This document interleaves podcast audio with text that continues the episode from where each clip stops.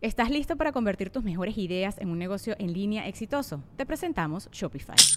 Tal vez no lo sabías, pero nuestro podcast More Than Mamis es un negocio y lo empezamos por supuesto para desahogarnos y hablar sobre la maternidad, no para convertirnos en expertas de ventas y del e-commerce. Así que sí, necesitábamos ayuda para vender nuestro merch y poner en marcha nuestra tienda. ¿Y cómo suena con Shopify?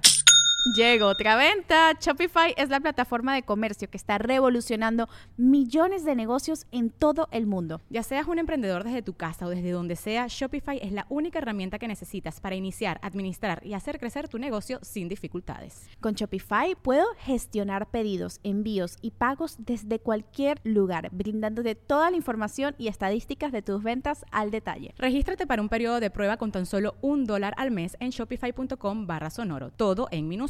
Ve a shopify.com barra sonoro para llevar tu negocio al siguiente nivel. Shopify.com barra sonoro. The longest field goal ever attempted is 76 yards. The longest field goal ever missed? Also 76 yards. Why bring this up? Because knowing your limits matters, both when you're kicking a field goal and when you gamble. Betting more than you're comfortable with is like trying a 70 yard field goal. It probably won't go well. So set a limit when you gamble and stick to it. Want more helpful tips like this? Go to keepitfunohio.com for games, quizzes, and lots of ways to keep your gambling from getting out of hand. Estás escuchando Leyendas Legendarias, parte de Sonoro y Producciones sin Contexto. Bienvenidos a la tercera parte de este mes. Yes. Tres, borre, ya mero. Ya me tres. se acaban, ya Ya no más merito. uno, güey. Ya no más Lo uno, vamos a lograr. Lo vamos A a lograr. este, creo luego otro y luego se va a extender Julio también, ¿va? Sí, todo Julio. güey. Hay- hay- Top 11. Sí, top 11. Aniquiladores de familia. No mames. Sí, vamos a llegar hasta Navidad porque pues también está Papá Noel, entonces Ajá, ya. sí, Ya se va a cambiar. Todo leyendo va a ser No, puro pero nunca de asesinado a nadie. que tú sepas. Que tú sepas. ¿Dónde está su esposa, güey? O sea, ya lo he visto que, la, que la está. anuncia, pero yo no la he visto. Yo nomás vi a Santa, güey. Sí, yo güey. nunca en toda mi niñez anda, vi a la esposa. Ahí anda la señora. No, güey. Están en el Polo Norte, están solos, güey. El vato no sé cómo ande económicamente, güey, con tanto juguete que tiene que dar y todo. No sabemos cómo está la situación es que doméstica. él, él no los en el da, los fabrica, güey. Por Es eso, que-. No, no. Y ahorita haz tu con- pinche investigación que haces y luego hablamos. Ahorita con el cómo está el, este todo de distribución y así, güey, el microchips. Imagínate cuando la- los niños le pedían compus con Nvidias. No había, güey. ¿Qué hizo Santo Claus? O sea, haber estado mal, muy Sí, mal, muy mal. Se puso violento. No creo que Doña Claus esté Hay mal. que ver. No sé, a ver. No, Pues no hay que esperar a que no Doña creo. no Claus- sabemos dónde está Doña Claus, no sabemos dónde está Shelly Miscavige, güey. Hay muchos misterios que resolver aquí. Ahí Doña Claus se- anda por ahí, nos puede Ahí está la señora extender Claus, güey. Ahí está la señora No Claus. sabemos. Pero por mientras los dejamos con el episodio 225 de Leyendas Legendarias. Ahí le voy a marcar ahorita a la señora Claus.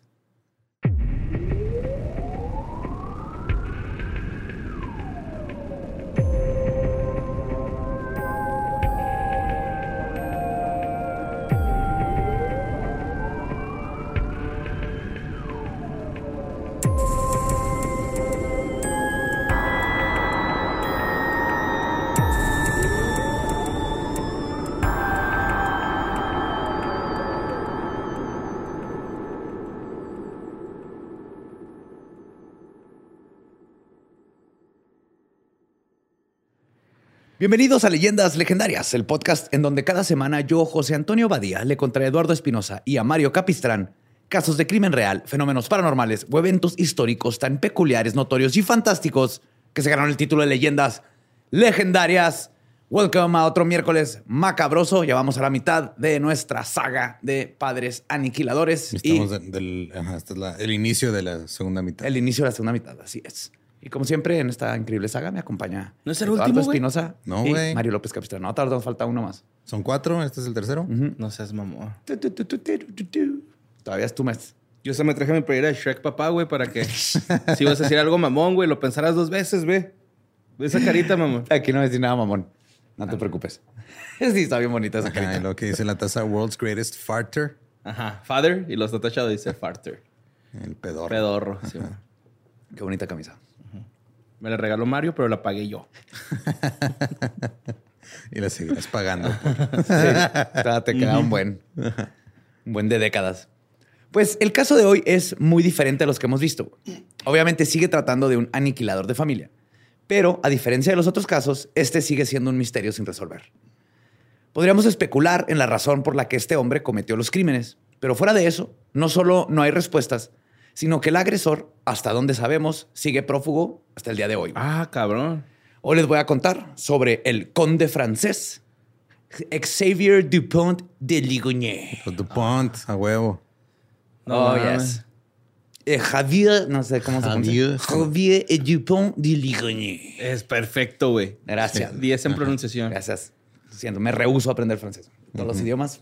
Yo Pero lo intenté y mi cerebro se rehusó. güey. Yo también. O sea, ta- Sí. medio año estuve en clases de francés. Igual aquí en la base J. no aprendí ni madre. Yo lo intenté, pero nos pusieron una maestra rusa y nadie puso atención, güey. Nadie le puso No, esa es atención. la maestra que tenía, era buena, güey, pero no se me quedó nada, güey. Y no. Y con los números. Yo apesto para números. güey. Y los franceses hacen su 14 más 10 más 5. En lugar de decir, no sé cuántos son, 92. 24, 29, 29. You did it. ¡Yay! bueno, vamos a matar a una familia. bien. La familia Dupont de Ligonnès es una antigua familia aristocrática francesa originaria de Annonay, güey, que es una región ahí en Vivarais, en el sudeste de Francia. Javier, que si lo decía el güey, tenía el título de conde. Sin embargo, no ganaba dinero activamente a partir de su sangre noble. No había tierras como para que viviera de sus rentas. Tenía que sostener un trabajo, tanto él como su esposa Agnes, que como saber, Agnes era más bien la que metía el dinero a la familia. Los Dupont de Ligonnès habían ido perdiendo su fortuna con el tiempo. güey. El estatus nobiliario era lo único que les quedaba para cuando nació Javier. O sea, no fue tanto su culpa. La familia nomás ya. Ya le tocaron las vacas flacas al güey, ¿no? Exactamente. No le tocó la Cheyenne. Pero Pero la él- Cheyenne, pa, la vendimos, mijo. por unos chalots. Eh, Javier no parecía tener muy al- en muy alta estima las tradiciones de la vieja Europa en lo referente a sí mismo. En lugar, a diferencia de como todos los franceses, o por lo menos el arquetipo, él era un apasionado de los Estados Unidos y Ah, la cabrón. cultura gringa. güey. Sí. Exactly blue. Y le parecía mucho más deseable que la francesa. Le mamaban los autos de alta gama, hacer dinero y lo que quería era el sueño americano. Güey quería freedom fries, no quería french fries. Ajá, quería sus freedom fries. Güey. Ahora, Javier se veía a sí mismo como un gran hombre de negocios, un verdadero capitalista. Sin embargo, no parecía tener talento suficiente para llevar sus emprendimientos a fruición, mucho menos al elusivo éxito. Además, sus credenciales eran vagas. La gente en su vida no sabía muy bien a qué se dedicaba y él se aprovecharía de esta ambigüedad para crear una distracción en sus crímenes. ¿A qué te dedicas? Soy conde, güey. ¿Eso qué significa? Pues condeo, condeo todo el día. Del, de lunes a viernes me ando condeando. Ajá. Condeo de 8 a 5 de la tarde. Sí. Dejo de condear. Y nomás no condeo dos meses al año. Estoy grabando mi reality, güey. No los ves. Meet the Conde. Se llama, ¿no? Meet the Conde, güey. Pues durante su vida, Javier creó varios negocios con un éxito limitado. Cellref es el primero de ellos y tiene un nivel de legalidad que podríamos llamar poco claro. Se trataba de una empresa con un propósito secreto y ambiguo, con sede en la localidad francesa de Pornic, donde fue empleado él mismo como gerente. Las cuentas del 2006 de la empresa, accesible a través de un sitio web comercial público, solo muestran la mínima información y los últimos datos relativos a la empresa fueron presentados en 2004, güey, donde contrató a seis vendedores en el 2003 y los despidió al poco tiempo después. Y no se sabe para qué los contrató, qué estaban vendiendo, por qué los corrió. Como que apenas iban a desarrollar un plan, ¿no? Y dijo, no, está bien no, culera mi idea. trabajar, no. no, no, Ustedes no saben condear. Aquí, aquí venimos a condear. Si hubiera la condesa, güey, están condeando Ah, todo el está tiempo. condeando. Hacen el conde. Mucho extranjero. Conde line. Ajá. Ajá. Condeando allá. Ahora, a Cellref le siguió Le Route de Commercio, la ruta de los comerciantes, Ok. que por coincidencias mágicas del destino estaba registrada en la misma dirección que Cellref. Es que será una incubadora de negocios. Sí. güey. Este mínimo sabemos que se supone que era una guía de hoteles y restaurantes para los vendedores ambulantes. Ah, yo tengo un amigo que hizo algo así, pero de negocios locales. ¿Ah, sí? Sí, Sí, güey. Luisardo, güey. Ah, sí, cierto. ¿Cómo le fue? Kiare. ¿Cómo le fue? Pues no sé. ¿Quién sabe? Pregúntale, güey. Y luego hizo Cart Cristal, que fue otro intento de convertirse en el siguiente Elon Musk. Estaba registrada en el domicilio de la familia, en el Boulevard Robert Schuman, y era un, y cito, proyecto de creación de un sistema de fidelización para los clientes de restaurantes. Ah, no mames, con Luis Art. Ah, no cierto, sé. No sé qué significa eso, güey, Pero pero tampoco. Fidelización para clientes de restaurantes. Sí. Pues o sea, era un reseñas, ajá, ¿no? era un, este, un programa de recompensas, un- una tarjetita de rewards. Ah, De esos de- sí. Ajá, de ah, bien, ven y a Como las- Golden Corral, hacia la quinta, ¿qué? Sí, te damos te- el buffet gratis. ¿Todavía existe Golden No Corral? sé, yo lo veo más como cuponera, ¿no? Ándale, como las de Burger. King, los Cinemex, güey, exacto. Sí, así. pues Javier también creó la Fédération Française de Commerce. Ah, no, eso ya lo había dicho. Pero, este, ¿dónde está? No, sí, esta es la otra. Fédération Française de Commerce, que es la Federación Francesa de Comerciantes, también registrada al domicilio familiar y cuyos estatutos fueron archivados en abril de 2004. El propósito de esta está declarado como, y cito, mantener en un solo lugar toda la información necesaria para los profesionales de la educación comercial, independientemente de su condición. Ah, bravo, güey. Estoy impresionado de tu acento francés. Gracias, gracias. Estoy impresionado de la cantidad de mierda que ese güey se inventó, güey. Sí, güey, ¿qué La quiere acomodó decir con Es como el canaca tratando de defenderse. Aunque sí existe esa madre. Como ven, ningún pinche negocio es de neta, güey. Cosas ambiguas y así. de, Soy, soy- importo y exporto. Ahora, los negocios fallidos de Javier llevaron a la familia a un pozo de deudas que para cuando ocurrieron los asesinatos les habría llevado a una situación casi irresoluble con los acreedores. Ese nivel de estrés había tensado mucho las relaciones filiales, pero sobre todo el matrimonio entre Javier y Agnes, que tenía que sobrevivir esta y otra larga lista de dificultades. Tenía que sobrevivir, güey. Hay que sobrevivir a esta específicamente.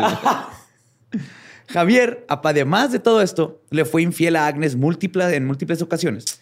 Y en una de estas incluso le pidió dinero a una de sus amantes, güey, para poder continuar con sus fantasías de ser el Wolf of Wall Street. Ese vato, güey. No Sí, güey. mames. Como el estafador de Tinder.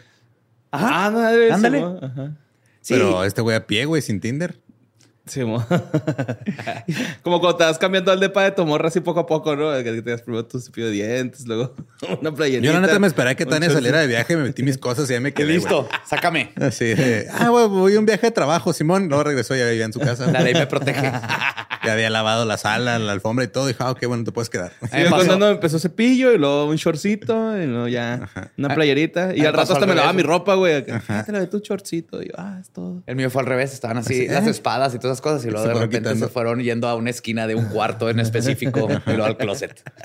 Sin, sin darme cuenta. Te lavé tu chorcito. Póntelo. Quítatelo. me lo pone para quitármelo, ¿no? Ah, güey.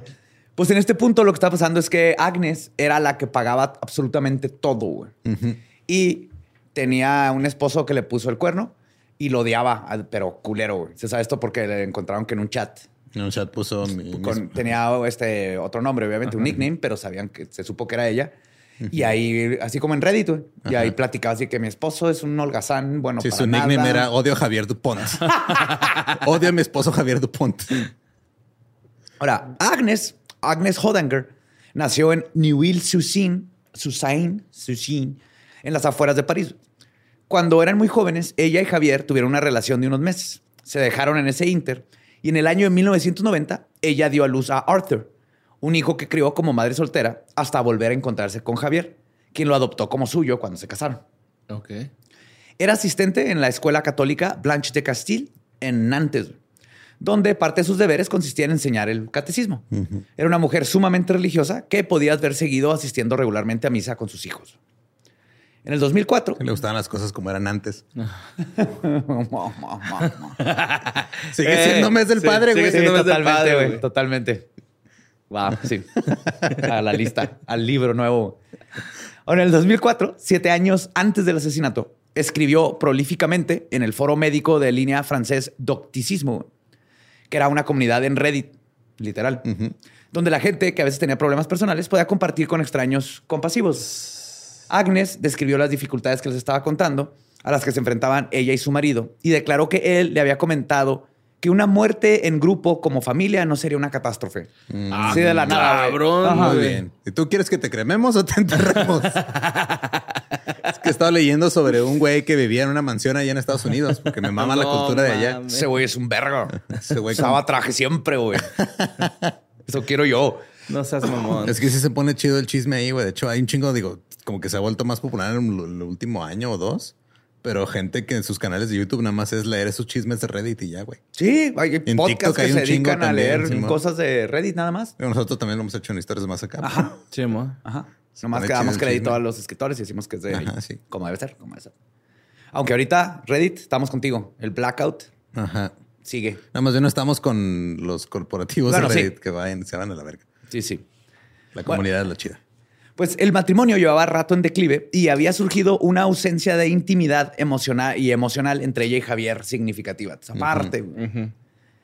Las otras víctimas serían, por supuesto, los hijos de ambos. Arthur Nicholas es el primogénito y quien tenía, como les conté, otro padre biológico, pero que fue reconocido por Javier. Él, este, él tenía dos años cuando se casaron. Ok. Ahora, cuando sucedió la tragedia, acababa de obtener una licenciatura en Ciencias, Tecnología Industrial y Desarrollo Sostenible a la edad de 20 años. Damn.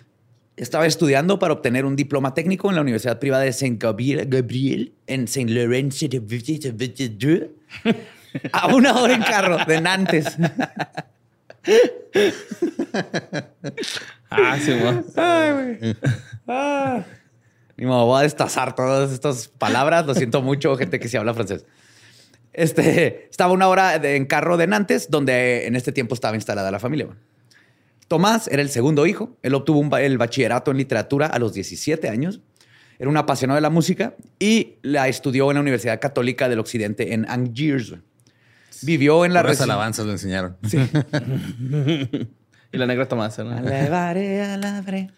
Vivió en la residencia de Saint Aubin y se le describió como un, y cito, muchacho ordinario que a menudo iba acompañado por su familia para dejarlo y recogerlo. La familia era quizás demasiado cercana y pensando que se trataba de un joven de 18, era entendible que la gente le extrañara, Ajá. que siempre andaba pegadito con la mamá y así, pero pues así era la familia. Ahora, Anne era la única hija de los Dupont de Ligonnès. Estaba en el onceavo grado, siguiendo un plan de estudios académico en ciencias del bachillerato, y sus amigos y familiares la describieron como una niña que compartía las creencias religiosas de su madre. Sus amigos se preocuparon cuando vieron que no se conectaba como regularmente lo hacía en redes sociales y no contestaba las llamadas. Anne tenía 16 años en el momento de su muerte. Fuck. Que aparte es otra cosa, están más grandes que los que Sí, hemos los Que los otros morrillos. Ya están adolescentes. Benoit era el hijo menor de Javier y Agnes. Según sus amigos y compañeros de clase de la escuela secundaria, era popular entre las chicas. Era monaguillo en la iglesia de Saint Feliz. ¿Eh? Popular. No ¿Hay tan- algo más sexy que un No era, monaguillo, no era tan feliz. Eso diría un sacerdote. Ajá. Sí, es cierto, güey. Sí, pero él tenía pegue, güey. La niña se hace que, güey, ya viste ese güey. Es monaguillo. El domingo, güey, trae, puede cargar su propio incienso ese Trae- cabrón, trae- trae bata. Toca el cuerpo de Cristo, güey. Eso se dedica, güey. Tiene acceso al cuerpo de Cristo. ¿Por qué le hiciste así, güey? El cuerpo de Cristo, tocar el cuerpo de Cristo como si fueran unos testículos. Pues me imaginé ¿Cómo así, más? hostias en la manita. ¿Cómo- ¿Tú cómo tocarías el cuerpo de Cristo? Pues no sé, como del hombro, güey, no de los huevos. Es que no lo amas lo suficiente. güey. no. Confianza, güey. Su mejor amigo le metió los dedillos, ¿no te acuerdas? Ah, sí. Ah, Jesús es más open Pero para acompañar, acomodarlo, ¿no? Para resetearlo. Por eso regresó después de Para tres días. afinarlo, para afinarlo. Dice Leder, Le tuvo el botón en 10 segundos y ya Para resucitó. calibrarlo, güey. Para calibrarlo, calibrarlo. Él tenía 13 años en el momento de su muerte y su ausencia en Internet también fue lo que encendió alarmas entre sus amigos. Ahora bien, con los otros casos tenemos más o menos un entendimiento de la psique de los monstruos que cometieron las atrocidades y conocemos sus razones casi del pe al pa porque los agarraron y lo, todo y conocemos mil cosas. Pero con Javier las cosas no son así. No conocemos bien el por qué, pero sí el cómo. Aunque por lo del dinero y todo y por lo que sabemos de la psicología Apunta de los eso. aniquiladores, apunta perfectamente a que ese fue el detonador, por lo menos. Más Su sangre azul. un sociópata, ¿verdad? Conde, condeando. Ahora, la línea temporal de los asesinatos está ahora relativamente clara e ilustra la absoluta maldad que requirió Javier para poder planear su gran golpe en contra de su propia sangre. El 12 de marzo del 2010 comenzó oficialmente todo cuando Javier fue a comprar las balas para un fusil. Ok. Javier se inscribió en el campo de tiro de Charles de Jamaniais, al norte de Nantes. donde estuvo cuatro veces entre el 26 de marzo y el 1 de abril. De la nada dijo, me voy a meter un campo de tiro. Voy a aprender a, a- a Sí. tirar. Que si vean todos estos cabrones lo planean con un chorro de tiempo. Ajá, o sea, no, no, es, como algo que, como "Ay, en que- el momento se me ocurrió, es que vi ahí un, un baguette que se hizo duro y la, Y ya troné. la golpeé. Él había obtenido su licencia de armas de fuego el 2 de febrero de ese mismo año. Entonces, Tomás y Benoit también habían comenzado a aprender a disparar. Como que fue el pretexto de, vénganse, mijos, vamos a hacer Vamos a algo hacer totalmente actividad". no ominoso. Ajá. Actividad de padre e hijo, ¿no? Sí. Mientras que Arthur estaba este, previsto que empezara también pronto. Sí, sí, vamos primero usted. ¿Y tú cuando crezcas más? Le entras Sí, a los ajá. balazos. Ya para que cuando te pase a la escuela gringa estés preparado. la verga. Pues también se encontró un recibo de venta de una ferretería en la casa de la familia, ya cuando se hizo la investigación. Fue por una llave nuda, ¿no? Acá. Una llave Ferretería. francesa. ok. Sí. Ahora, la tienda está ubicada en Saint Mo, aproximadamente. a- ¿Qué, qué me perdí? Nada, nada, güey. ¿Me alburearon? sí, ¿verdad? Sí, ¿verdad? La Sí. llave nuda. Llave nuda. Llave nuda. Ah, Ay, güey, se te fue toda, güey. Esa sí la capté. Esa no se me fue. Esa sí la recibí enterita, güey. Ahora, la tienda está ubicada en Saint Mauro, aproximadamente 320 kilómetros de Nantes. güey. O sea, tres horas y media. Ajá, güey. El recibo está fechado un miércoles de finales de marzo, entre el 23 y el 30. Y en él figuraban varias compras, entre ellas un rollo de grandes bolsas de basura, O sea, es que técnicamente no es ilegal. ¿no? O sea, comprar bolsas de basura y una pala. Y Cloro, cloro. ácido muriático y lejía. Yo siempre he dicho No que es ilegal, güey. Aquí en el Smart eh, siempre pensé que es lo más raro que podrías comprar porque es 24 horas a las 3 de la mañana para que se te queme, para que alguien le hable a la policía Ajá, porque que- dice, ah, esto cabrón, no está- esto no es... Ajá. Llegan a las 3 de la mañana por un trapeador, guantes, Trapeador, guantes, eh, Tape. un pepino. para despistar, güey. para que ahí si no, si ya no iba a dormir la cajera, ahora Un le tajín, güey, un tajín un- para un despistarla. para despistarla. un pepino, un tajín y un condón. y condones. Como cuando vas al Oxxo y compras acá un pingüino, chocorroles, güey, sabritas, jugos, de todo, dulces. Y luego, hay unas sábanas para forjar tabaco, ¿no? Sí, güey. Por favor. Se vio este cabrón, güey. Por- De hecho, güey, lo que hizo es que compró las bolsas de basura Ajá. Y luego compró una caja de baldosas, de, como si fuera cerámica, pero de plástico, güey. Como para remodelar la pared, güey. Así como oh, bolsas, una pala, ajá, balas y mosaico. Me da tres metros cuadrados de mosaico verde esmeralda. Y obviamente. Cinco pesitos, ¿no? Ah, te tienes cinco Más cinco pesitos de de mosaico.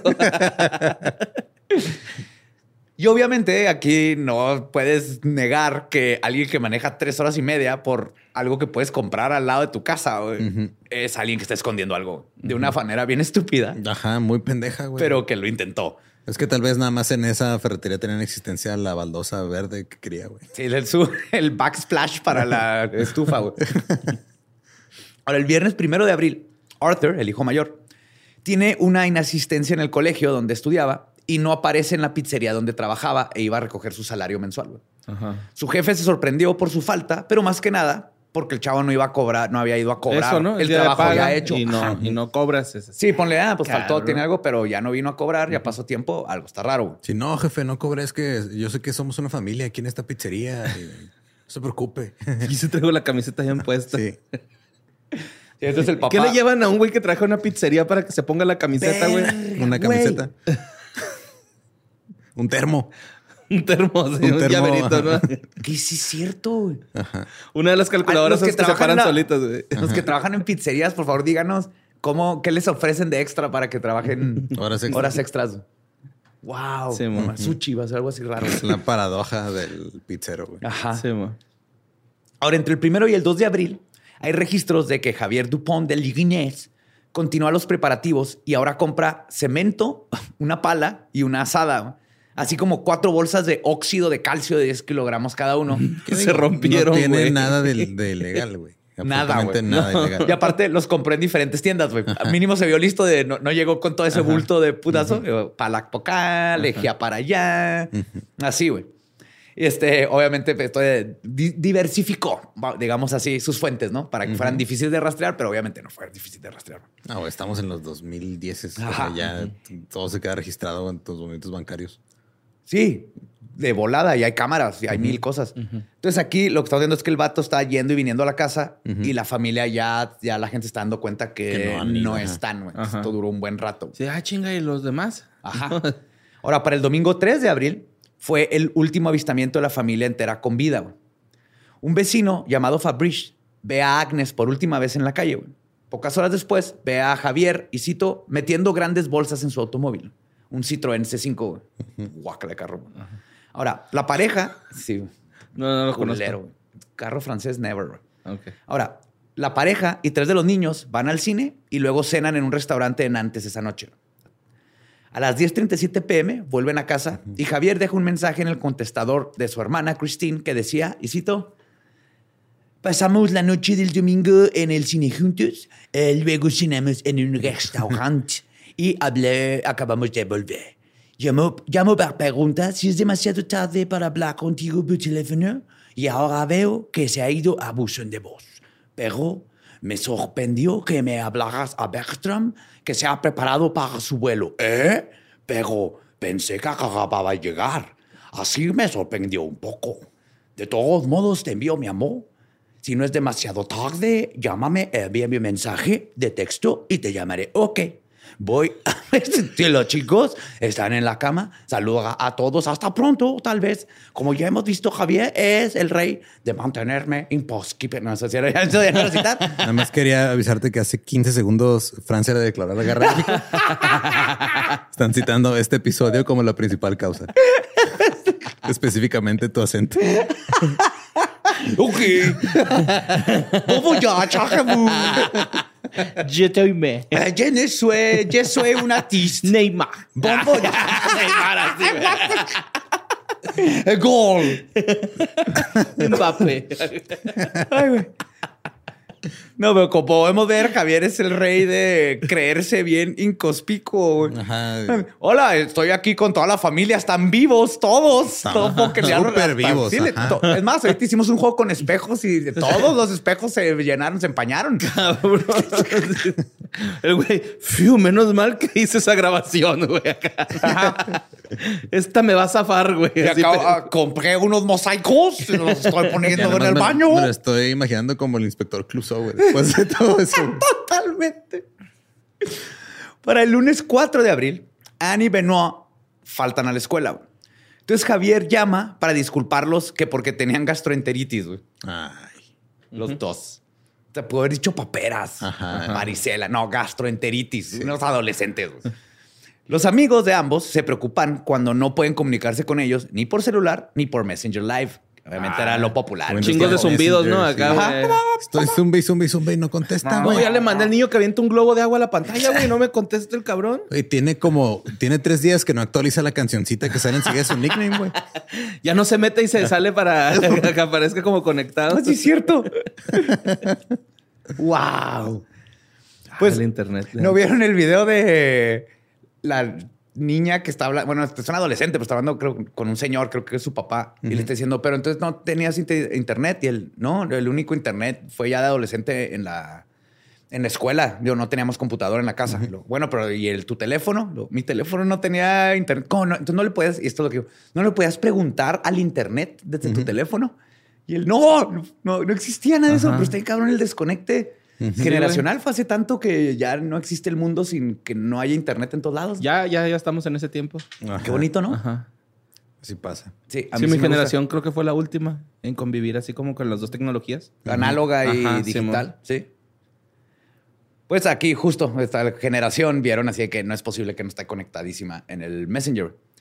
Pero de nuevo Javier habla con su hermana Christine ese día que, el- que empieza el desmadre y hablaron durante 20, 30 minutos.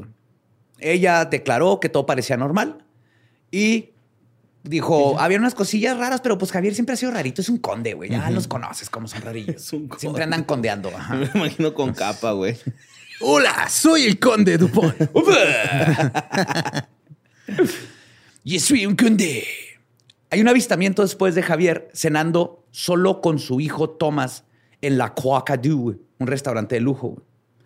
Los dos camareros recuerdan que Thomas se sintió mal cerca del final de la comida y que Javier y Thomas apenas hablaron durante el tiempo que estuvieron ahí. Es que tenía gastroenteritis también. Ajá. Ajá. Pero ahorita vamos a ver que creo que estaba drogado. Se fueron al baño. Se fue al baño uno. ¿Y en eso llegaron o qué? Sí. Sé, alguien con una pala y. Sí. De hecho, Es que se, también quien pide chilaquiles. se agachó uno de ellos, le cayó. No mames. Sí, güey, se agachó el hijo y se le cayó una bolsita de parmesano. Ahora, los investigadores creen que Javier asesinó a su esposa y a tres de sus hijos en la noche del 3 al 4 de abril, güey. Ok. Pero no a Thomas. Thomas no estuvo ahí. Ok. Luego se llevó a Thomas al restaurante y a él lo asesinó regresando el 5 de abril. güey. No queda muy claro por qué hizo esta distinción, aunque hay especulaciones que se debía a que Thomas era el último que podía cargar el linaje real del conde, güey. Y por eso tardó más en decidirse si, si su ego ganaba, así que aquí termino Ah, no solo con mi línea, Ajá. sino con esta línea de condes y aristócratas. Pues, chingue su madre, que tenga Fuck que it. pasar lo Ajá. que pasa. Y ahí en el restaurante dijo, ¿sabes qué? Lo que caiga. Y se lo llevó, por eso se lo llevó a un restaurante súper fancy y todo. Pero no sabemos qué estuvieron, lo poquito que platicaron, que se dijeron. Me cagan estos restaurantes, ¿no? Así el vato, no, ok, ya está decidido. Toma, decidido. Sí, no podemos ir a comer una hamburguesa mejor. Pidió, pidió French fries y ahí es donde el papá dijo, no, no, No. estás listo para el mundo que nos merecemos. Ahora, el martes 5 de abril, un agente judicial llega a la casa de la familia para cobrar una deuda de 20 mil euros, pero nadie abre la puerta. Clásico. Recordemos que la familia estaba metida en una cantidad terrible de deudas gracias a Javier y sus fallidos y por eso este negocios y por eso lo estaban a ratito jode y jode con las deudas. Buenas tardes, vengo de comer. no sé decir eso, güey. ¿Cupil? ¿Le coupé? Electrodoméstico no ha pagado usted. Sáquenlo. Ay, güey. Un amigo de Thomas, que había estudiado música con él, confirmó que Thomas pasó el martes por la tarde en su casa, donde tocaron sus instrumentos y vieron la televisión. Thomas tenía planeado pasar la noche en la casa de su amigo, pero Javier telefonó a su hijo y le pidió que regresara a la casa familiar, ya que su madre había sufrido un, y cito, accidente de bicicleta. Ok. La atropelló alguien en el Tour de France. Eh, tu madre le salió un tumor en el testículo. Cabrón. La casa. Los pinches pretextos estúpidos. Se, se cayó la bici y tu Pues mamá ven a trae la igual casa. que listo, güey, ¿no? que se escondió atrás de la puerta. Ajá, güey. Ahora, Tomás cenó rápidamente con su amigo. Luego tomó un tren para su casa alrededor de las 10 pm. Al día siguiente, ese amigo trató de comunicarse con Tomás, pero solo recibió breves mensajes de texto en respuesta, tales como: No voy a ir a tu casa, estoy enfermo. Bien Así, cortante. cortante, ¿sabes? Ok. Voy a tu casa, enter. como los que te mandan: Hola, ¿cómo estás? Pero en siete, hola, ¿cómo estás? Así. Espero no del todo mal. Ajá. Y estos mensajes he bien pudieron haber sido escritos por Javier para despistar y bien pudieron es a huevo que fue pinche Javier. Sí. Durante estos días, los vecinos escucharon a los perros de la familia aullar durante dos noches consecutivas. Y luego no los volvieron a escuchar. Uh-oh. Yes. Los Dupont de Ligoniers tenían dos labradores negros muy característicos de todo el barrio porque todo el mundo los conocía y los amaba. La novia de Arthur, preocupada por no saber nada de él, llamó a la puerta de la casa este, el 7 de abril. Ah. Dice que se alcanzaba a ver que, y cito, había una luz encendida en el primer piso. Y lo más raro que se le hizo es que no ladraron los perros. Ah. Siempre que iba, tocas como Pues que tocas la puerta y Kit Kat se llamaban. Kitty Cat. Kit Kat. ajá. Kit Kat. Un día después, el viernes 8, Javier escribió en el foro católico en línea llamado citecatholique.org. Según el fiscal del caso, y cito, se conectó por última vez el 8 de abril desde la dirección IP de la casa de la familia de Nantes. Sabemos que ahí estaba dentro de la casa. Envió también un correo electrónico a su cuñado, el marido de Christine, diciendo, y cito, todo está bien, Bertrand pronto tendrá noticias más detalladas a través de Christine. Adiós por ahora, Te deseo lo mejor a Javier. Lo mejor, Javier. Eh, todo está bien, ¿verdad, mi amor? Dice que sí. Sí, no más. Wow, ¿A poco no te encanta cuando tu familia está viva y la escuchas en la casa haciendo cosas? Y todo en mayúsculas, ¿no? Así, gritando. Y ya puse mis mosaicos. Luego espero que vengas a verlos. También se comunica con su hermana y su madre desde la misma dirección IP de la casa. Entonces, todo esto nomás nos comprueba que durante el tiempo que la familia estaba muerta, porque ya sabemos cuándo estuvieron muertos por la, por la autopsia y todo eso, el güey estaba dentro de la casa. Ahora, una semana después de su primera desaparición, la escuela de Anne y Benoit recibe una carta firmada por Javier, en la que afirma que sus hijos dejarán la escuela y la familia se trasladará a Australia debido a cambios profesionales urgentes. La escuela católica donde trabaja Agnes recibe también una carta de renuncia firmada por Agnes, en la que declara la misma razón para dejarla.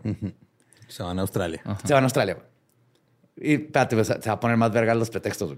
El director no puede comunicarse con ella por teléfono y declara que es absolutamente fuera de carácter que Agnes lo dejara así nomás, Ajá, y nomás de la nada, les- que no fuera ni en persona. Ajá. Que exactamente. me les ¿no? mandé Sí. una cartita y ya. Más una mujer así dedicada a su religión y a este, ir los domingos a misa, enseñar catecismo. Claro que si hay una emergencia, se va a Ahí ir, te guacho. iría al mínimo teléfono. Oiga, padre, disculpe. ¿verdad? Claro, Este, claro. Ahora, la familia inmediata de Javier recibe una carta mecanografiada y sin firmar con fecha de 11 de abril. Pero aquí está la cosa. Se cree que la fecha se la pudieron haber añadido después. Y probablemente la familia, porque como vamos a ver más al rato, la familia de Javier son aristócratas condes probablemente que hicieron, entre eh. ellos, güey. Y ya sabemos cómo sus- todas esas familias están así como iki o aquí y se cuidan, güey. Ahora, en ella, Javier explica que después de haber trabajado encubiertamente para la Agencia Antidrogas de los Estados Unidos, Ah, que la, la DEA, güey, todos estos años, güey, eso es lo que estaba haciendo, güey. Toda la familia había tenido que trasladarse a los Estados Unidos como parte de un programa federal de protección de testigos y que nadie podrá contactarlos a ellos durante unos años. También los aconseja a sus parientes de que hagan circular informes a los medios sociales de que la familia se ha mudado a Australia para que no se Para sepa que se fueron a. Estados Unidos porque todo este tiempo sus resta- este, reviews de restaurantes y todo eso era porque era gente encubierta Sí, de la güey. DEA, güey. Este va a escribir una serie de Star Wars, ¿no? Yo creo, güey. Sí, güey. chingo de twists. Qué vergas este güey. No, descubrimos que unos rebeldes quieren destruir el Death Star y entonces este, me pidieron paro para que yo, yo sé volar. sí, obviamente este tipo está pendejo. Ahora, esta historia desquiciada descoloca a todo mundo y a la vez no del todo. güey. La vaguedad de la ocupación de Javier y su estatus social dieron a pie a que algunas personas sí que empezaran a creer que tal vez sería ah, cierto. güey. La baguette. Con razón, ese güey parece que nunca trabajaba, güey. Sí, es cierto. Ah, claro, tenía que ser agente encubierto de la DEA, güey. Sí, sí, es lo único que tiene sentido. Sí, la DEA escogió un conde francés Ajá. para destruir el cártel de Francia, güey. O sea, Sin embargo, toda la evidencia desprobaba lo que decía esta carta, ya que ese día es cuando se sabe que Javier empacó su Citroën C5 y se fue por la carretera, güey. Cagacoles. Que nos dice escagó. Es cagón. Javier pasa la noche del 11 al 12 de abril en el Hotel Premier Class de Blagnac, Blagnac, cerca de Toulouse, en el sureste de Francia, y paga su estancia con tarjeta de crédito. güey. Ah, Ese güey. Vale verga. Sí, cuando se supone que está en Australia. güey. Luego se va para continuar su road trip. güey.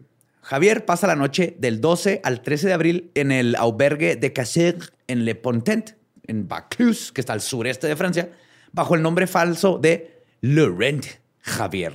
Ah, qué No pendejazo, seas mamón, güey. No seas mamón. Estoy mamando, güey. Sigas Javier Lorenzo, así de, sí. Oye, necesitamos este, que te cambies el nombre. Ah, ok, ahora soy Arturo Mario sí. Capistrán López. Lario. Ahí paga 214 eh, euros con tarjeta de crédito de nuevo. Y parece que no se está tratando de esconder, o nomás está muy pendejo. El miércoles 13, los vecinos de Nantes se preocupan y se ponen en contacto con la policía. ¿Y qué pasó después? Imbécil, güey. Está bien bonito. Sí me mamé, perdón. Worth it.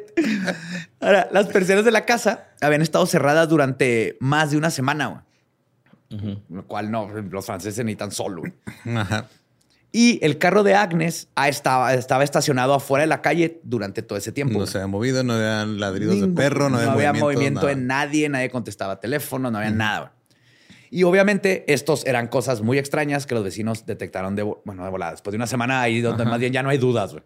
Sin embargo, para la policía no se le hizo una emergencia güey, y nada y se lo tomaron con calma, güey, como hemos visto en varios. Pues están diciendo que en Australia. Ah, que no era ¿Cómo son gente de la? DEA. El jueves 14, Javier continúa su viaje. güey. Retira 30 euros de un cajero automático en. Ah, fuck my life. En, en bar. ¿ok? Está, está fácil. Todo bien. En bar. Retiró 30 euros en bar. El sureste de Francia. Esa noche, Javier duerme en el hotel Formula One en la ciudad, güey, donde es grabado por una cámara de vigilancia. El último avistamiento conocido de él, ya que Javier sale del hotel, abandona su auto ahí y nunca se ha vuelto a, saber de él, ni vivo ni muerto. Ahora, la policía no emitió un aviso de búsqueda para toda la familia hasta el 21 de abril. güey. No Y mames, fue- se tienen no tres semanas ahí pudriéndose. güey. Yep. Y que fue gracias a la presión de la familia de Agnes, que a diferencia de la de Javier, no se tragó el cuento absurdo de él trabajando para la DEA y presionó para que pues sí, güey. La policía ya había oído- ido a tocar a la casa en dos ocasiones anteriores, sin embargo, al no tener una orden, no podían entrar. Que ahí sí, pues no, tienen las, manos amarradas. Esto cambió cuando se consideró que la familia era víctima oficial de una desaparición y ahora sí pudieron forzarle a entrar a la casa. O sea, ya habrían suficientes pruebas entre las Ajá, ¿de qué, vecinos y la familia y todo. y Dijeron, sí, están desaparecidos, vamos, Vamos, a ver a qué entrar pedo. a la casa y vamos a ver qué está pasando. Entran y en un principio parecía que todo estaba normal. güey. No había nada adentro, eso sí. Y no había nada. Así de, parece que todo bien, nomás no están. Eso fue hasta que descubren los restos de Agnes y los cuatro chicos bajo el patio del jardín trasero de la casa. güey. Tiene como un porchecito. Ajá. Tapado con mosaico culero que no combinaba con el resto del deck. ¿Sí? Ah, ok. Es que sí suena que lo haría, güey. No, literal, lo del mosaico fue así de que Se una lo sacó los huevos. unas Ajá. adobadas y unos condones. Para no verme placoso, Sí, güey. Sí, güey.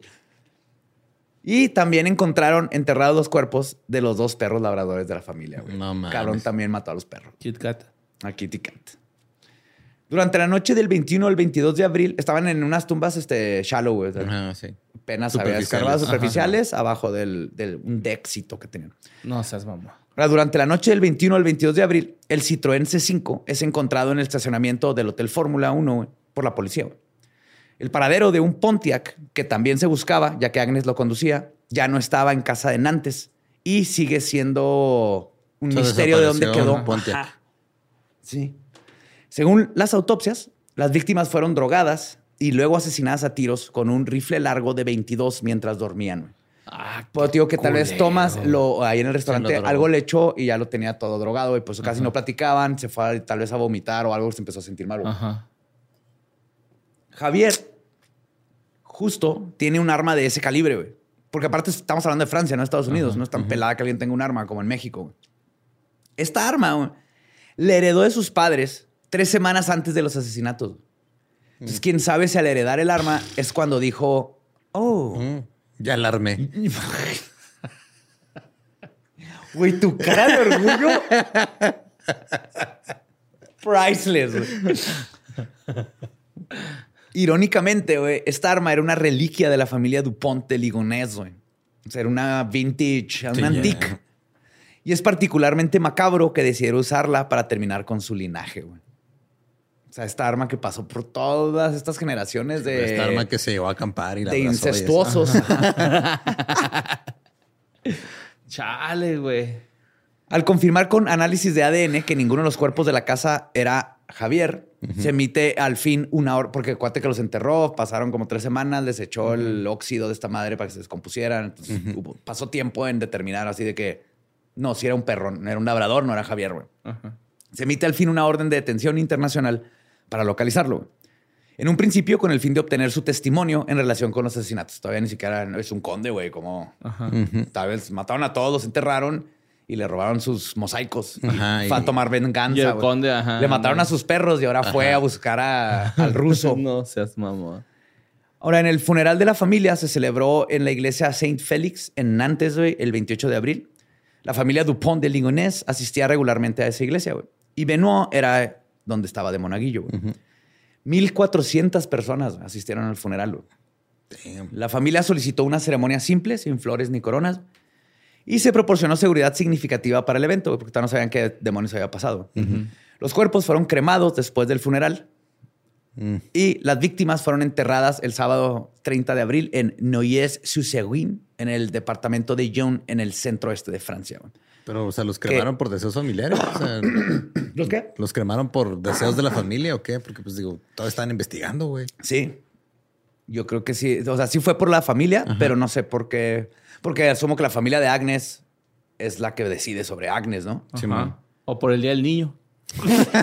Había dos por uno en cremación para niños. sí, sí, sí. Sí, sí. Cremamos gratis a los niños y viene con la mamá. Ajá, sí, sí, sí.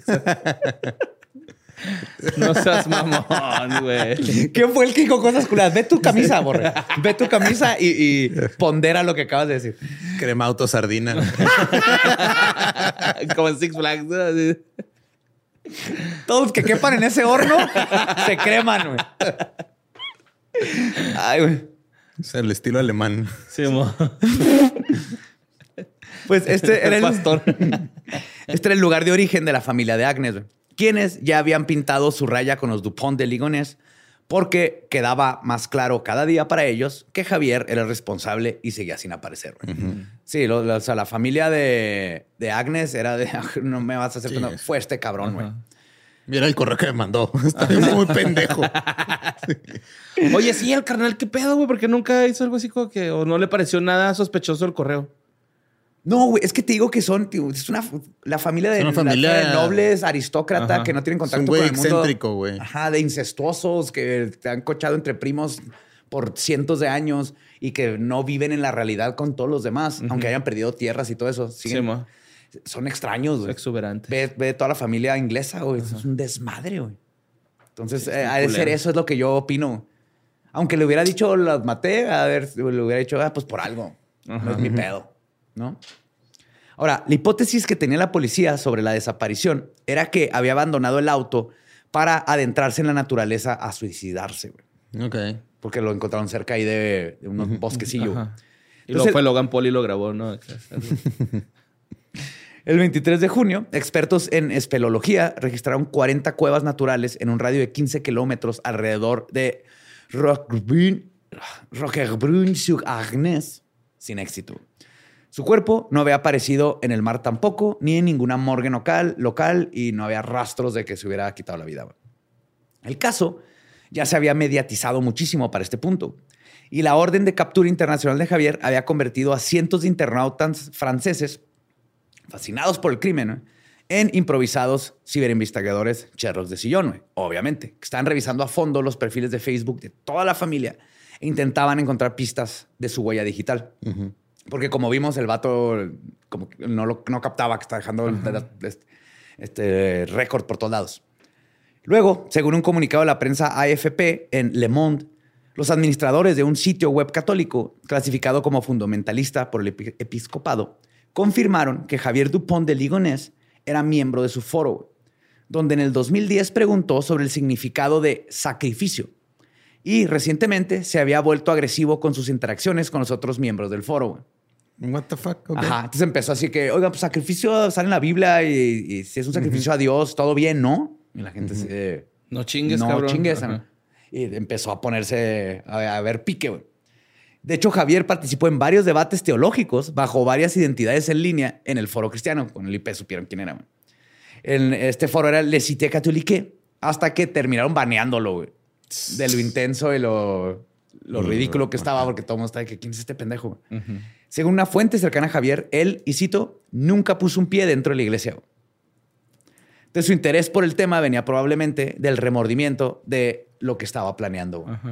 Era Más bien tratar de justificarse a él por la religión que lo que estaba haciendo podría ser Algo bueno. algo bueno o justificado. Pero por pues ya lo traía como justificado, ¿no? Desde antes de que es que más que un accidente es un Pues sí, un happy accident, ¿no? Si matado a toda mi familia. Sí, claro, pero de todas maneras está esa parte de atrás de tu cabeza que está diciendo, ¿y si me voy al infierno? ¿Te acuerdas de este pendejo de List? Ajá. En el cielo nos veremos de nuevo, sí, Ajá. güey. Mientras yo me voy a vivir mi vida de 18 años. Para allá los veo. Aguántenme. Chale, güey. Ahora, antes de su desaparición, Javier intentó recuperar el contacto con varios viejos amigos. La policía de Nantes, bajo las órdenes del juez Robert Schalein, pasó más de dos años buscando a Claudia, una mujer alemana con la que Javier casi se casó a principios de los 80 No mames. y con la que había mantenido contacto poco tiempo antes de los asesinatos. Entonces se especulaba que volvió a contactarse con ella para poder huir o que la ayudara de alguna forma. a ¿Qué tranza, Claudia? ir. Sabes que estoy a punto de volver a estar soltero. ¿Ontas? ¿Ontas? Yo estoy con mi familia, toda está viva. Ajá. Te mando Uber. En general, el foco de la investigación había cambiado de resolver los asesinatos a poder contactar a Javier o dar con él. Una teoría de su paradero tenía que ver con un negocio en el que estuvo involucrado. güey. NetSurf Concept, LLC. Esta empresa que se, se especializaba en ayudar a los extranjeros en los procedimientos administrativos y legales en los Estados Unidos. Ok, así de, ah, güey, vas a ir a Estados Unidos, necesitas un paro con... Como aquí que hay que vas a sacar tu visa. Ajá, y hay lugares para- Hay lugares donde nomás vas, le avientas todos tus papeles, te consiguen la cita y ya nomás te dicen, ve a este lugar, aquí está tu folder bonito y hay- algo así era. Ajá. Ok. También ayudaban a sus clientes a abrir cuentas bancarias en extranjero y a obtener tarjetas bancarias anónimas que les permiten retirar dinero en cualquier parte del mundo sin dejar rastro. O sea, no, el, el plan no era de no dejar rastro, sino eran tarjetas de no necesitas la cuenta, pero con este puedes sacar dinero. como las tarjetas, del Oxxo. Ajá, esas tarjetas así. de débito recargables. Ajá. Y se ha especulado que Javier podría haber utilizado estos servicios a la hora de desaparecer. A mediados de julio del 2015, una periodista de Nantes recibió una fotografía, aquí es donde se pone creepy, güey, en la parte posterior de la cual estaba una nota escrita a mano que decía, y cito, todavía estoy vivo. La imagen muestra a dos de los niños Dupont de Ligonier, güey. Arthur, el mayor, y Benoit, el menor, güey, sentados en la mesa de la cocina. güey. O sea, una foto muy fuck? privada. güey. Ajá. No se sabe quién la tomó ni quién la envió. Podemos asumir que fue alguien de la, adentro de la casa mínimo y hace muchísimo tiempo, güey. Pero a pesar de tener esta pista prometedora, pues no los llevó a nada, güey.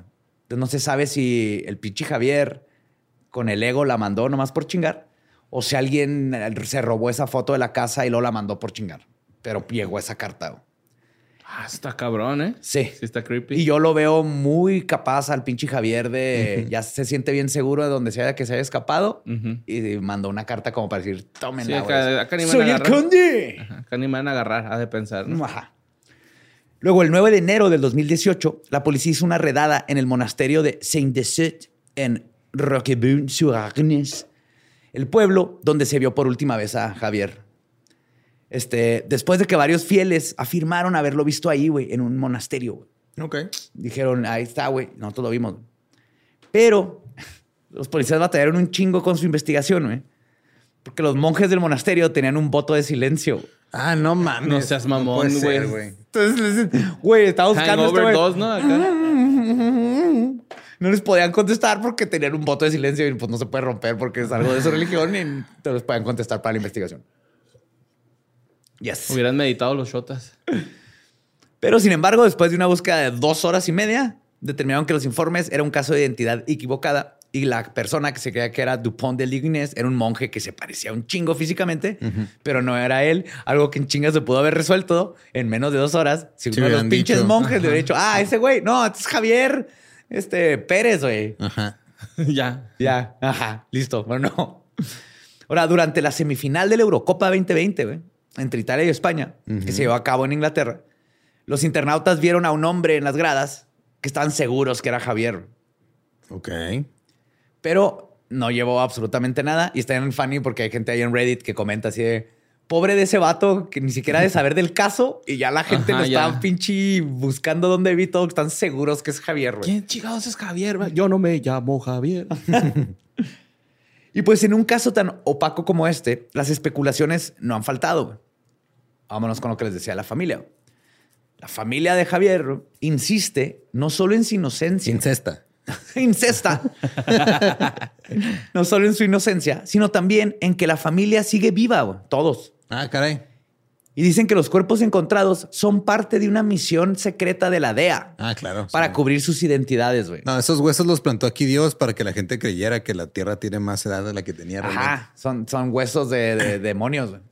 Eh, ¿Qué No tal son si fue. Arthur y Paul, güey, los que mandaron la foto, güey? Acá que todavía estoy vivo. Refiriéndose a los dos que salen en la foto. No, según ellos, la DEA no solo tenía un conde agente secreto para derrotar el cártel de Francia, Ajá. sino que para encubrir sus identidades, porque el cártel de Francia lo estaba persiguiendo aparentemente. Ajá. Mataron a cuatro personas de no sé dónde y a dos perros y los enterraron en la casa de los Dupont para que los criminales dijeran, ah, no, sí, ya están muertos. Menos. Javier, güey. ¿No? O sea, fakearon a todos menos a Menos Javier, Javier. que es el mero mero, güey. La DEA ha hecho muchas pendejadas, la neta también. Sí. Cabrón. Pero come on. Ajá. Esto ya es inverosímil, ¿no? Entonces, este, según el abogado de Genevieve Dupont de Ligonnès, la mamá de Javier, obviamente se llama Genevieve. Este, Christine, la hermana, y Bertram, el esposo de Christine, ¿Sabes también quién ya no vive? Agnes. Paul. Arthur. Pues, se- se- según el abogado de estos vatos, güey, ni siquiera se tiene una fecha exacta de cuándo fueron asesinadas las víctimas. Ay, ay. Y sí, o sea, Pues tienen un espacio de tres días, ¿no? Más o menos. exactamente, por la descomposición y todo eso, güey. Y según él, la autopsia apunta a una muerte entre 10 y 21 días antes de su descubrimiento, lo cual es bullshit, ¿no es cierto? güey? Además, güey, este, dice que se- si bien se ha podido determinar que los cuerpos comparten el mismo ADN, ningún análisis ha comprobado este ADN como el de Agnes. What? Ajá, Ajá. O sea, Agnes o ADN es el de toda su Sí, familia. o sea, todos to- son, ajá, ¿Y todos los que están ahí son hijos de Agnes. Agnes? Ajá. No, no, ajá. O sea, sí, pues, sería la manera de comprobarlo. Ajá. Es que mira, digamos que te- a ti te pasa algo y agarran tu ADN. Pero si tú no tienes una, en un banco de datos tu ADN, no puedo decir, es el ADN de Borre. Nada más podemos Pero decir, sí ah, ese decir- ADN tiene relación con tal y tal y tal. Ajá, este es el ADN de, de un hijo, 99.9% de probabilidad de tus papás. Entonces, con más todo lo demás, podemos decir que es Borre. Entonces, obviamente no tenían el ADN de Agnes para comprarlo directamente, pero lo pueden comparar con sus hermanas y la mamá y todo. Decir, güey, la probabilidad de 99.9% que están relacionados y es su casa y bla, bla, bla. Pero la mamá dice, ese ADN no se comprobó directamente que es No el de. Agnes, güey. Yep. Se está haciendo pendejo. Este, aparte de eso, dicen que las alturas y el peso de los cuerpos no corresponden a las dimensiones conocidas de los miembros de la familia. Estás hablando de un cuerpo de descomposición. Ajá. Y Christine y Genevieve creen y aseguran que un solo hombre no puede cavar un hoyo debajo del patio güey, de ese tamaño, güey. Que no pudo haber desplazado 2.5 metros cúbicos de tierra. güey. Que no he visto esos vergas que hacen albercas y pinche. Y una vez que el, no me acuerdo qué pasó, pero estaba así como oh, todo ansioso, este, frustrado, enojado. Hice un hoyo güey, en mi patio Ajá. antes de que estuviera todo bonito. Ahí está la foto, me lo hice casi al pecho. güey. Nomás estuve escarbando. Claro que puede ser un hoyo. es, lo, es lo más difícil que existe en el mundo hacer hoyos. Tal vez. Sí. Pero sí se puede. Sí, terminé y fue así que, ah, listo, todo bien. Pude Ah, pensar en claro y me calmé. y todo. todo el pedo. Sí, mis preocupaciones. Ahora, Gran terapia. Y más que nada, le molesta muchísimo a esta familia que no se haya seguido otra línea de investigación. Sí, es que ¿por qué están sospechando nada más del único miembro de la familia que sigue vivo? El único miembro de la familia que sigue vivo que compró balas, tenía un rifle que del mismo calibre con el que los mataron, compró bolsas de basura, estuvo en la casa mientras los cuerpos estaban descomponiéndose, mandó correos bien pendejos a todo el mundo, luego se fue del país. Pues por eso, o sea, nada de eso conecta a Javier con los crímenes, güey. Por eso es inocente. Sí, mo. Sí. Y pues no hay nadie con motivos más grandes que Javier, quien está confirmado, nunca tuvo ningún nexo con la DEA. La DEA les dijo de, no, Ajá. no somos nosotros. Hemos hecho mamadas, pero esta sí no tiene que ver". Javier. Javier, ¿qué? Sí. De hecho, ni con ningún organismo policial de los Estados Unidos lo conoce, güey. Javier Dupont de Logonies cumple perfectamente el perfil de un aniquilador familiar. Era un hombre narcisista, educado, que tenía problemas financieros fuertes que alterarían completamente el nivel de vida de su familia si no era capaz de resolverlos. Y no lo fue. Y además tenía esto de que Agnes lo, lo, lo hizo mierda porque el güey no aportaba a la familia, no, no hacía nada, güey. Agnes era lo que los mantenía, güey. Pues, se sabe en los forums. Ella decía, si no fuera por mi trabajo, la familia estaría en la calle, güey. Y se lo hacía saber al esposo y el esposo, en lugar de Se agarrar un trabajo o algo, seguía con sus mamadas y se encabronaba. Exactamente. Este creo que hubo más, un poquito de odio. güey. Ahora, los acreedores lo estaban siguiendo hasta el final y él estuvo dispuesto a sacrificar siete vidas inocentes con tal de liberarse de esa carga. La especulación más popular es que Javier sigue vivo, que probablemente salió del país por mar y vive en otro lugar bajo una identidad secreta, parecido al caso de John List, nada más que este güey no lo agarran. Quizás algún día se pueda obtener justicia. Sin embargo, de momento no hay avances que nos indiquen que estamos cerca de eso. Lo último que se supo de Javier sucedió hace casi exactamente un año. El 13 de julio del 2022. güey. Ok. Un testimonio publicado por la revista Star Mag había especulado que todavía estaba vivo. Según la información que tienen, una ex vecina del padre de familia, o sea, vivía a un lado de ellos, se cruza en el camino así totalmente el otro lado del Atlántico en San Francisco. güey. What the fuck, así nomás se lo topa en la calle. Sí, güey. o sea, Sí, va- random. ella anda de vacaciones en San Francisco y se topa con un güey, lo voltea a ver, ajá, y cito, Catherine, la mujer, entra a una tienda de alimentos cuando alguien la empuja, o sea, chocan. Habría reconocido inmediatamente a Javier Dupont de Ligonnès y pronunciado en voz alta su nombre de pila. Se enfrenta a un hombre que lleva una camisa ajustada y una barba bien afeitada. Este abre mucho los ojos antes de darse la vuelta y salir corriendo, güey. Nada no sospechoso. mames. Ajá. Así como de, ay, güey, estamos. Sí, o sea, La normalmente... alguien, o sea, si, al- Fajer. si alguien ya conmigo y me dice, ah, Ernesto, el Che Guevara. Yo, no, José Antonio Badía, no, no soy yo. Este vato fue así de, oh, shit. Y Catherine le vio la cara de, fuck. Y dice Catherine, no puedo, no, o sea, viví con a un lado de él años, güey, años y años, lo reconozco con barba como se vista. Yo era este cabrón. güey.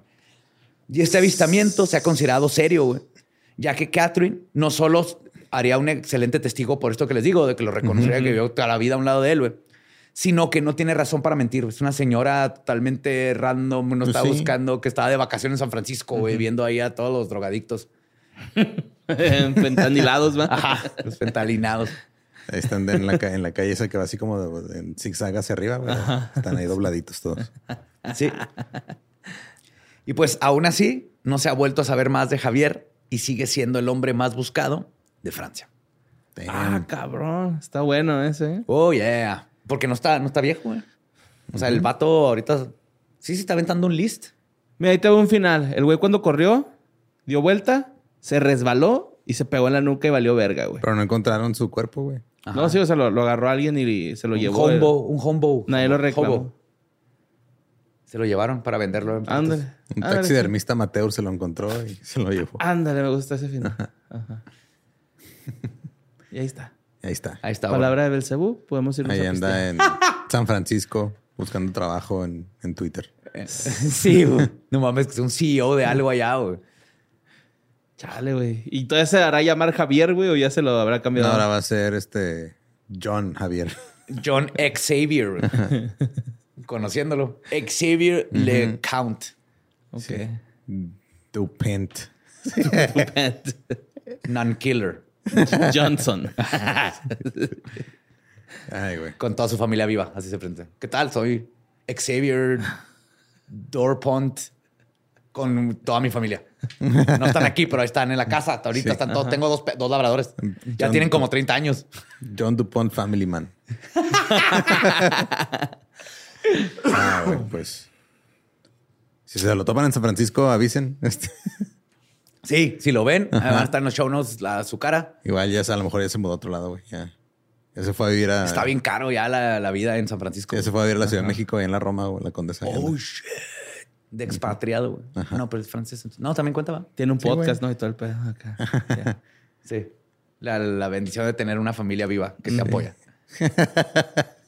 Ay, güey. Pues recuerden seguirnos en todos lados como arroba leyendas podcast. También me encuentran en mis redes como ningún Eduardo. A mi hijo Mario López Capi. Y me encuentran como el va diablo.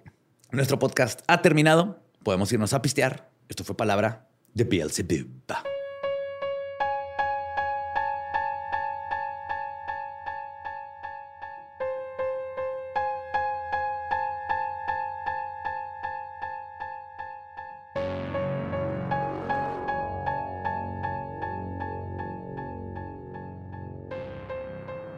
Ese fue Javier Dupont de Ligonnès, el conde asesino que sigue prófugo. Ay, que sigue sigue prófugo. prófugo. Ahí güey. anda el güey. Sigue prófugo.